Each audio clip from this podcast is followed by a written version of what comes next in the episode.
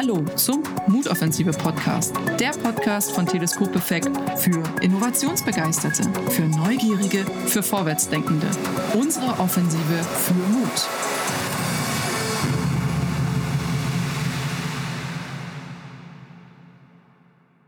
Liebe Zuhörerinnen und Zuhörer im Mutoffensive Podcast, ein wichtiges Thema beim Mut sind Chancen. Das heißt, wie wir Chancen ergreifen, was wichtig ist, dass wir Chancen ergreifen. Und genau für dieses Thema habe ich mir den ganz lieben Christian Buchholz eingeladen. Hallo Christian.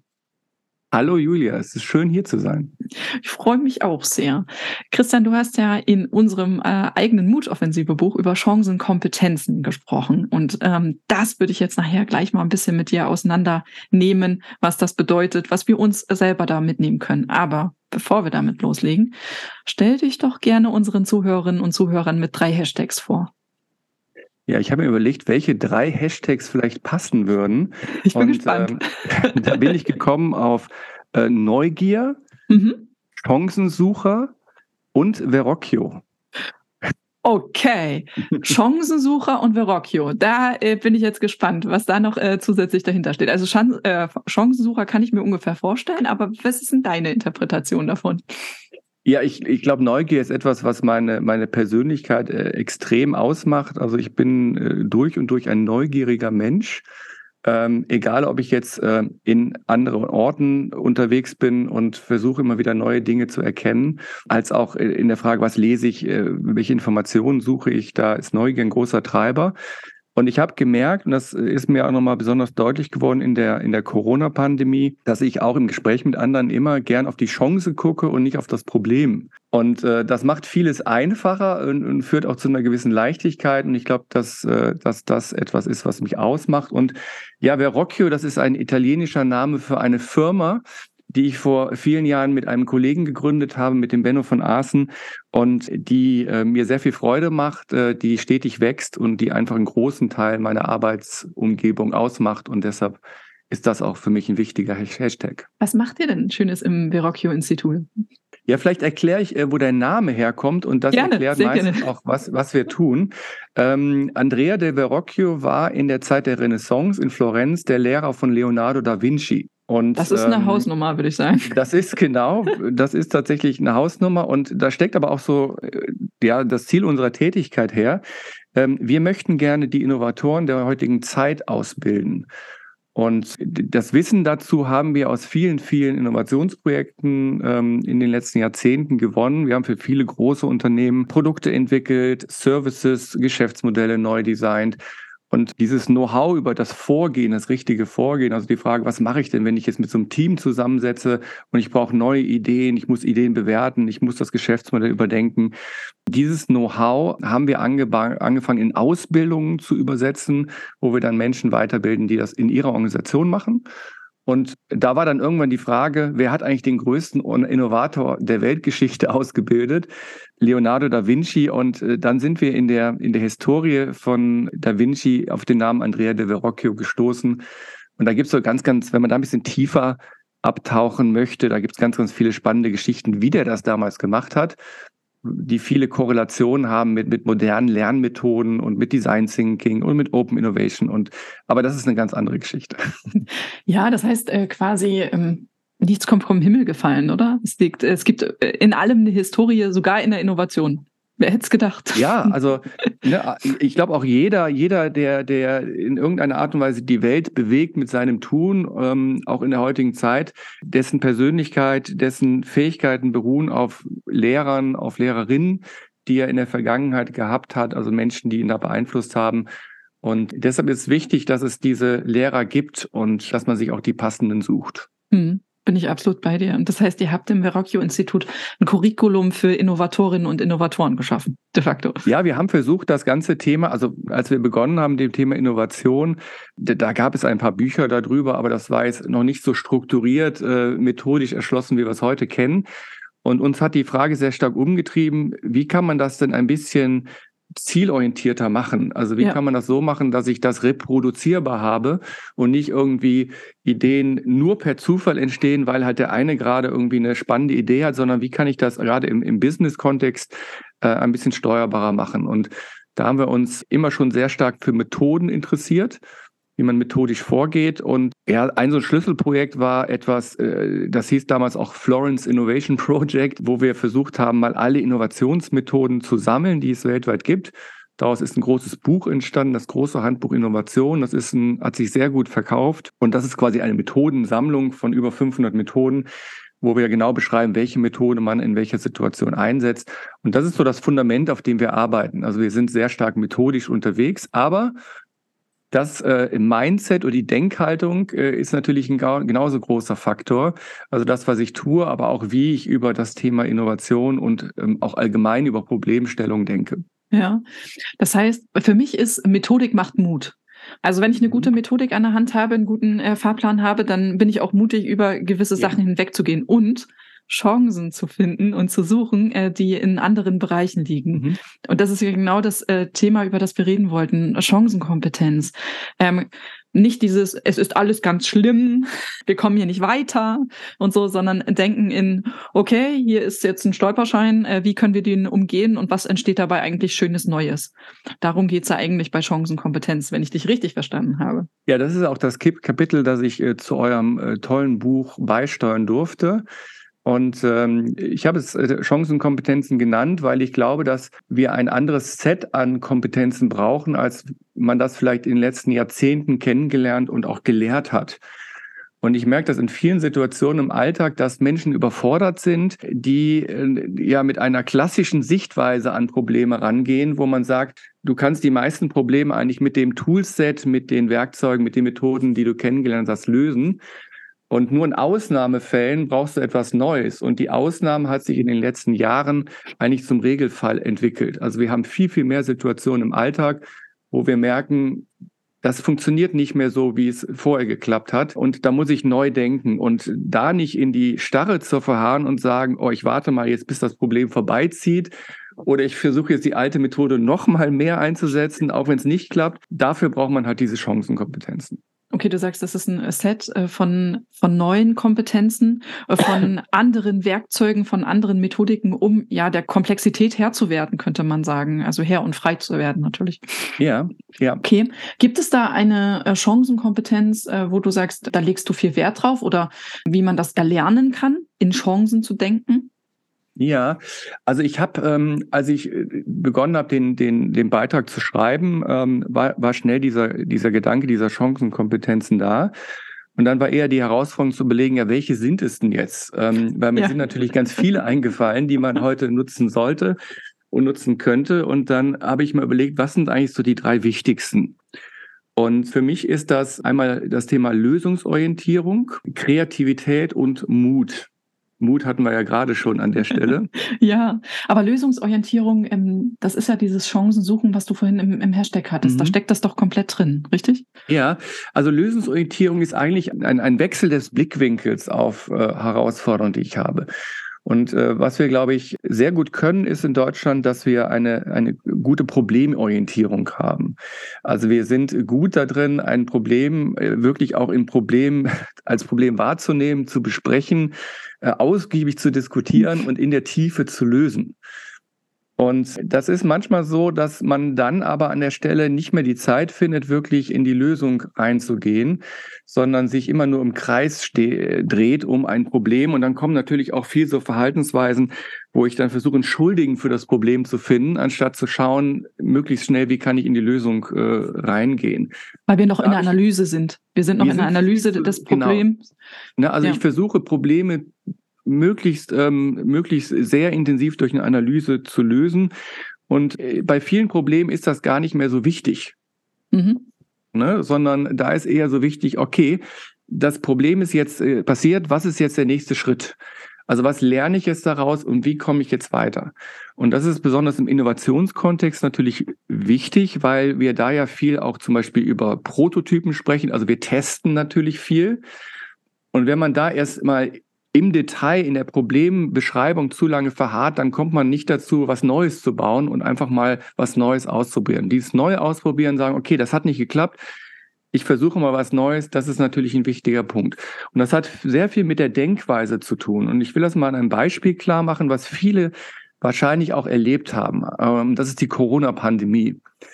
Und ähm, da fand ich es sehr spannend, mal zu beobachten, wie die Menschen und gerade auch so Selbstständige mit dieser Situation umgegangen sind. Selbstständige haben häufig die Situation, dass in dem Moment, wo halt sie halt keine Kunden mehr gehabt haben, weil die Wirtschaft in dem Moment stillstand, das komplette Geschäftsmodell brach lag. Und dann gab es viele, die dann quasi natürlich über das Problem lamentiert haben und gesagt haben, da kann ich nichts für und ne, ja, ja, klar. furchtbar ja. ist die Welt und man versinkt dann so in dem, in dem Leid, was einem da in der Lethargie ist, ne? auch, ja, ja. Der Lethargie auch an der Stelle und macht dann andere dafür verantwortlich.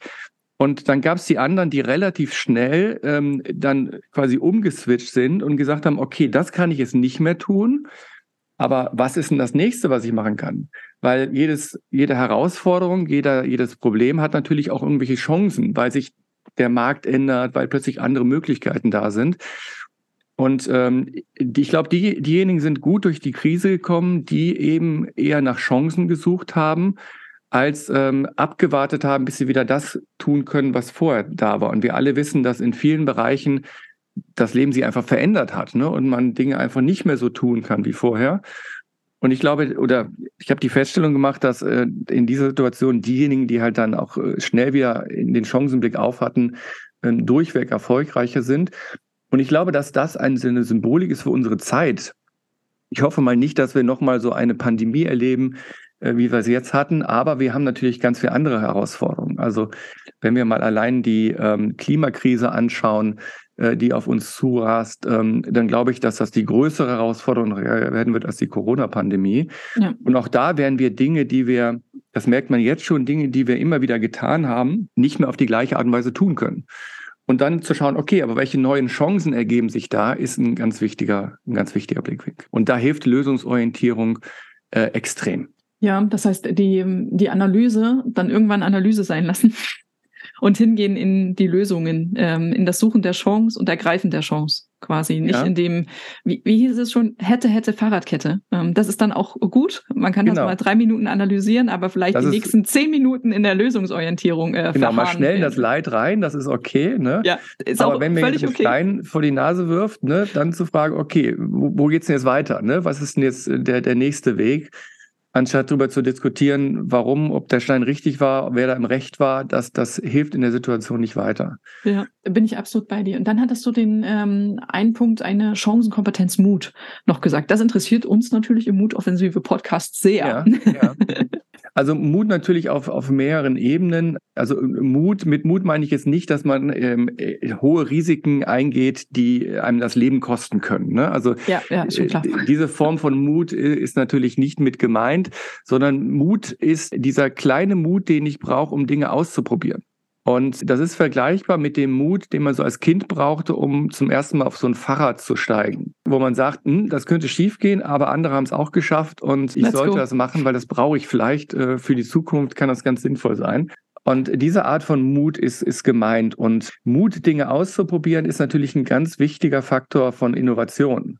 Viele Innovationsprojekte, viele gute Ideen scheitern einfach daran, weil man sagt, naja, die Idee ist zwar gut, aber ich habe dafür jetzt Mut. das Budget in die Hand zu nehmen, die Zeit, ja. mh, hm, ne, was wäre, wenn das schief geht? Und äh, auch da brauchen wir eine Kulturveränderung. Wir leben in vielen Organisationen in einer Kultur, wo Mut nicht belohnt wird, sondern eher, wenn man Risiko vermeidet, also keine Fehler macht. Und äh, das muss sich halt ändern, weil wenn ich Dinge nicht ausprobiere, kann ich keine neuen Ideen entwickeln und dann entsteht keine Innovation und dann werde ich abgehängt. Das, das Losgehen, ne? diesen ersten Schritt machen, äh, ich finde immer, das erfordert am, am meisten Mut. Wenn du das mhm. gemacht hast, dann denkst du manchmal, okay, ja, jetzt bin ich ja schon an dem Schritt, da kann ich jetzt auch weitermachen. Äh, ist zumindest so meine, meine Erfahrung, die ich gemacht habe. Wie ist deine? Ist das auch der erste Schritt ja. oder glaubst du, es Durchhalten also das, erfordert? Das finde ich genau richtig, was du sagst. Also dieses Losgehen ist der, der wichtigste Punkt eigentlich an der ganzen Sache. Mut entsteht nicht durch Planung. Viele versuchen ja Mut zu planen. ja. Ne, also ich, ich äh, dann plane ich den Prototypen, aber ich gehe nie in den Moment, dass ich es mal wirklich tue. Und ich bin immer äh, der Meinung, man, man lieber erstmal loslaufen und mal gucken, äh, was sich da ergibt. Und dann kann ich immer noch Pläne machen, weil ich dann viel besseren Eindruck von dem habe, was da passiert. Ja. Und man muss ja nicht direkt den Marathon laufen, sondern man kann erstmal ein, zwei Schritte gehen und gucken, wie fühlt sich das an und ist das, fühlt sich das richtig an? Muss ich vielleicht was ändern an der Art und Weise, wie ich es tue? Und diese Art von Mut braucht es an der Stelle. Und da können wir gut, gut noch nachholen, ein bisschen an Mut. Und deshalb finde ich auch diesen Gedanken Mutoffensive als Projekt, finde ich großartig. Ja, ich habe den Eindruck, ähm, Christian, ich weiß nicht, ob du das teilst, dass äh, bei vielen Mitarbeiterinnen und Mitarbeitern wird gewartet, dass es das Go gibt von einem Top-Management oder von einem CEO oder Geschäftsführer, Geschäftsführerin oder so. Und dann gibt es andere Mitarbeiterinnen und Mitarbeiter, die gehen erstmal los und sagen, na ja, wenn es nicht so richtig läuft, werde ich schon früh genug eingebremst. Also die dieses Warten auf eine Verantwortungsübernahme überhaupt nicht drinne haben und losgehen und meistens auch die sind, die dann äh, die Chancen haben oder die die Innovatoren sind. Wie ist da dein, ähm, dein Erfahrungswert zu? Ja, das ist absolut richtig. Also ne, Führungskräfte äh, haben natürlich den gleichen, äh, die gleiche, die gleichen Probleme oder die gleichen Denkhaltungssituationen wie, wie Mitarbeiter. Also die scheuen sich grundsätzlich natürlich auch unnötige Risiken einzugehen. Und äh, wenn man dann mit einem Projekt kommt, wo man nicht genau abschätzen kann, was der Erfolg ist, man aber da Ressourcen wie, wie so oft bei Innovationsprojekten. Muss, was typisch ist für Innovationsprojekte. ja. Dann ist natürlich häufig die Situation so, dass äh, so ein Vorgesetzter auch sagt, nee, da würde ich jetzt gerne nicht ins Risiko gehen, weil ich kann das einfach nicht absehen. Und was meine Erfahrung ist, je besser die Idee ist, umso größer ist das Risiko, dass ich gehen muss, um, das, um, das, um die Idee auszuprobieren. Und äh, deshalb ist es eher so, wenn ich erst vorher drüber spreche und dann was tue, dass ich tendenziell die richtig guten Ideen gar nicht in die Umsetzung kommen. Okay, okay. Weil die einfach sehr viel Mut erfordern und das ist nicht in jeder Situation angesehen. Und deshalb bin ich immer sehr für ein sequenzielles Vorgehen, dass man ähm, erstmal zeigt an kleinen Schritten, dass der Weg der richtige ist und dass das funktioniert. Also ne, zum Beispiel, wenn ich, wenn ich ein neues äh, System einführe und sage, ich möchte jetzt eine App zum Beispiel programmieren oder ich möchte eine neue Webseite, wo die Kunden das und das herausfordern können. Und dann sagt die IT, naja, gut, können wir machen, aber die Webseite kostet 100.000 Euro in der Umsetzung. Mhm. Und ich gehe damit zu meiner Führungskraft und sage, ja. ich will das mal ausprobieren, gib mir mal 100.000 Euro. Dann wird wahrscheinlich die Antwort sein, weiß ich ne? nicht. Ich weiß noch nicht. Ne? ja. Jetzt gehe ich aber hin und mache zum Beispiel einen ersten Schritt. Ein erster Schritt könnte sein, dass ich einfach mal eine in WordPress eine Webseite mir bastele oder basteln lasse, die in rudimentären äh, Elementen das zeigt, was es möglicherweise später leisten soll. Und ich teste das mal mit 100 Leuten und frage die mal, wie die das finden, ob die es gut finden, ob die es kaufen würden. Und von den 100 sagen jetzt vielleicht 60 Leute, oh, würde ich direkt nehmen.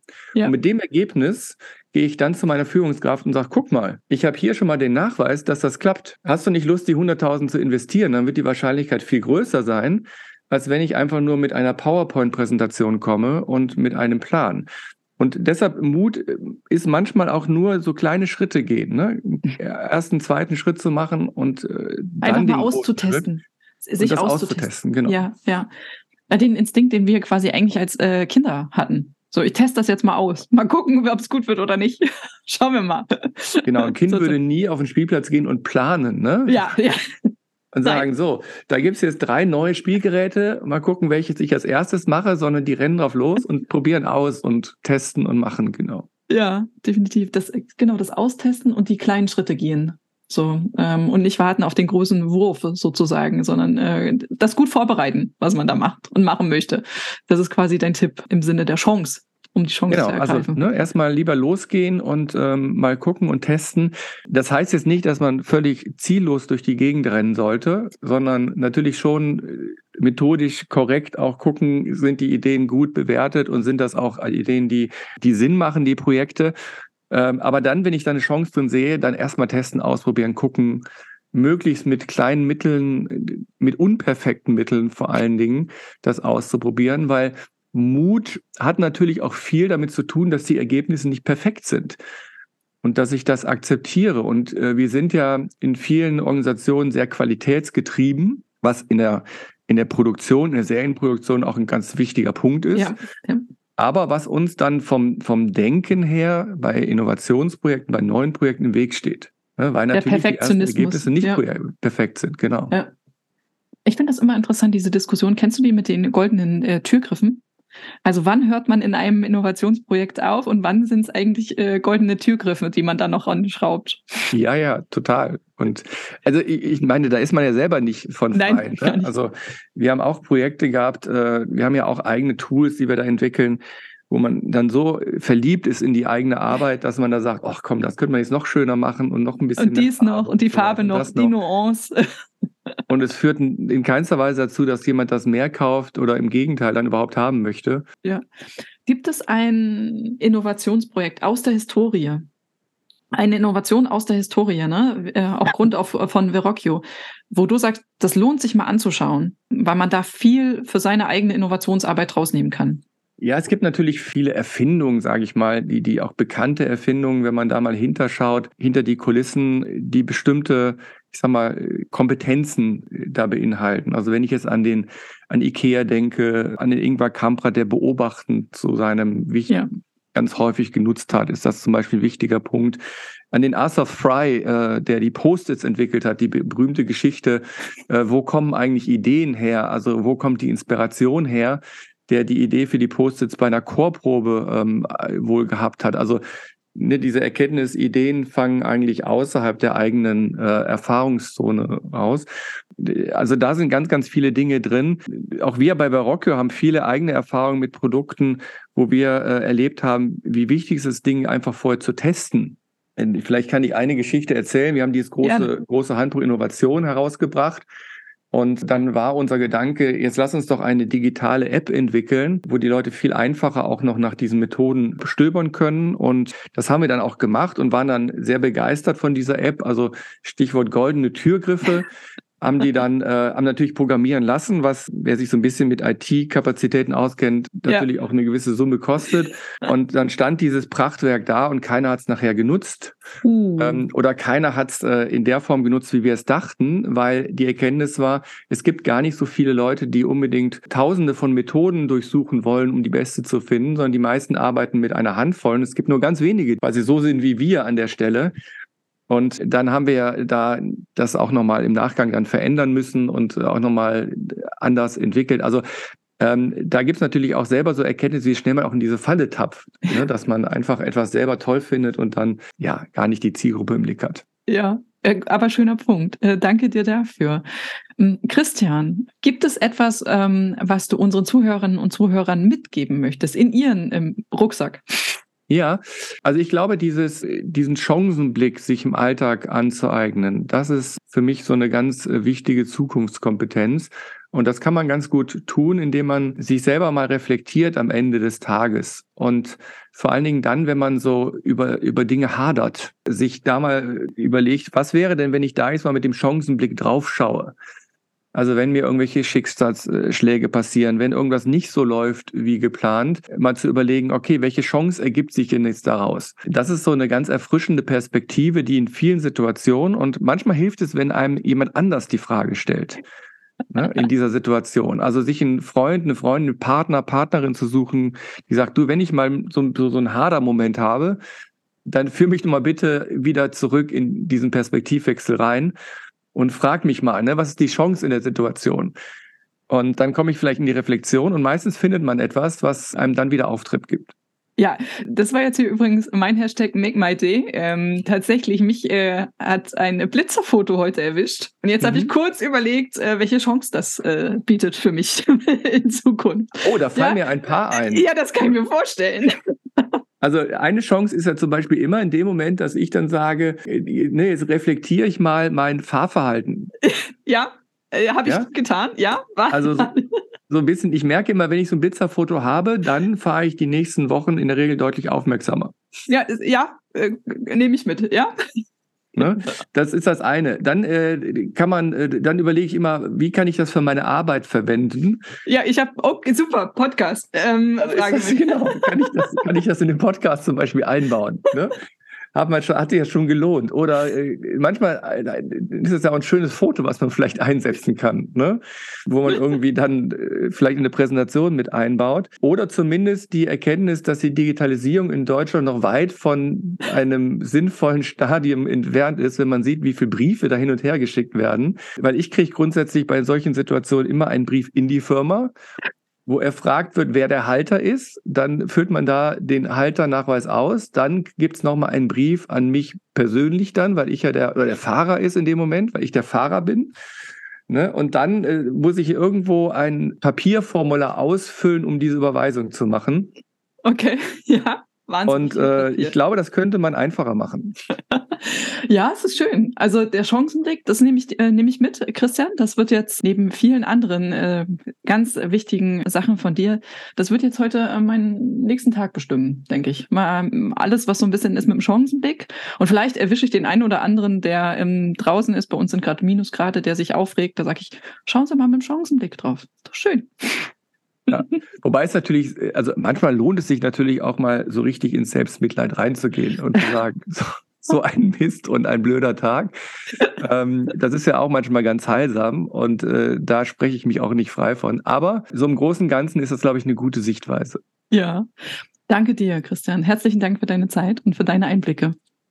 Danke. Mir hat es viel Spaß gemacht und äh, ich finde, es ist ein großartiges Buchprojekt geworden. Danke. Liebe Zuhörerinnen und Zuhörer im Mutoffensive Podcast, der Christian hat uns heute Einblick darin gegeben, wie wir Chancenkompetenzen herstellen können, was wichtig ist, damit wir Situationen als Chancen begreifen und hat gesagt, das Wichtige ist, den Blick für die Chance zu haben. Also, dass wir nicht negative Assoziationen mit Situationen haben, sondern dass wir sagen, hey, okay, es ist jetzt Folgendes passiert. Wie können wir das als Chance in unserem Karriereweg, in unserem Lebensweg, in unseren Arbeitsalltag einbauen? Er hat dafür gesagt, äh, was sehr wichtig ist, ist Mut. Da sind wir natürlich hier richtig im Mutoffensive Podcast. Und es ist wichtig, lösungsorientiert voranzugehen. Das heißt, in Lösungen zu denken und die Problemidentifikation zwar bestehen lassen, aber die Analyse des Problems dann doch etwas, nun ja, zu vereinfachen, um mit äh, Chancen, mit einem Chancenblick in die Zukunft zu starten.